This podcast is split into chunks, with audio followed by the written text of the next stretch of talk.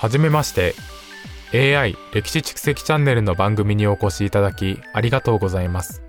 今日のテーマは天気予報の歴史についてお話しします。天気予報は私たちの日常生活に欠かせないものの一つです。洗濯物を干すタイミングや外出時の服装など私たちの行動に大きな影響を与える天気予報。その歴史は19世紀初頭まで遡ります。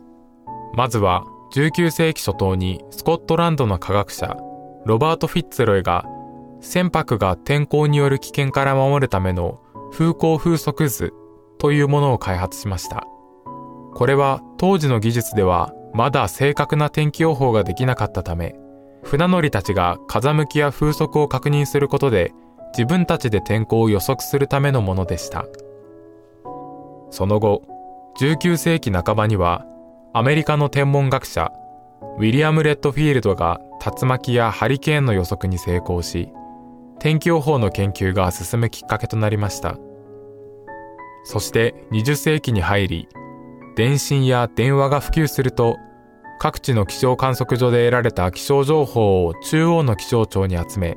天気予報を作成するようになりました。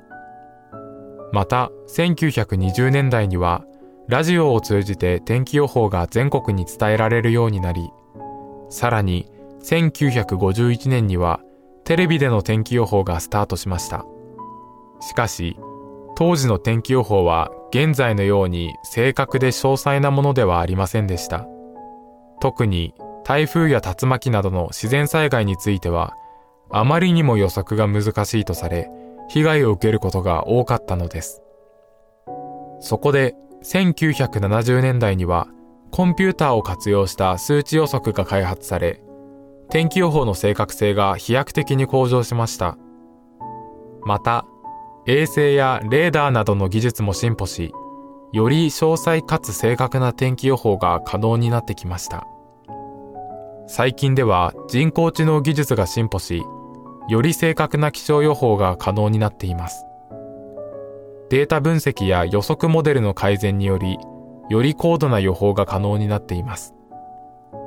しかし、人工知能の技術もまだ発展途上であり、天気予報に対する課題や限界もあります。天気予報は私たちの生活に欠かせないものです。天気予報を見て傘を持って出かけるかどうか、洗濯物を干すかどうか、スポーツやレジャーを楽しむかどうかなど、私たちの日々の決断に影響を与えます。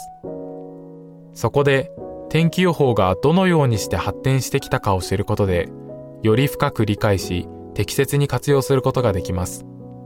今回の話を通じて、天気予報の歴史と技術についてご紹介しました。次回は気象情報を利用した災害対策についてお話ししていきます。災害はいつ起こるか分かりませんが、備えることができます。是非次回の放送もお楽しみにしてください。ありがとうございました。